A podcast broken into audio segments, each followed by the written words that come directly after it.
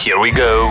yes 九三三双节棍，讲一下陈妍希到底发生了什么事情？她就她在台上唱歌的时候呢，她被她的裙子绊倒。你觉得，哎，绊倒一码很多，艺人在台上都跌倒过嘛，有什么好钻在洞里面，对不对？哦 OK，好，重点是那段表演，她其实在对嘴。哦 no！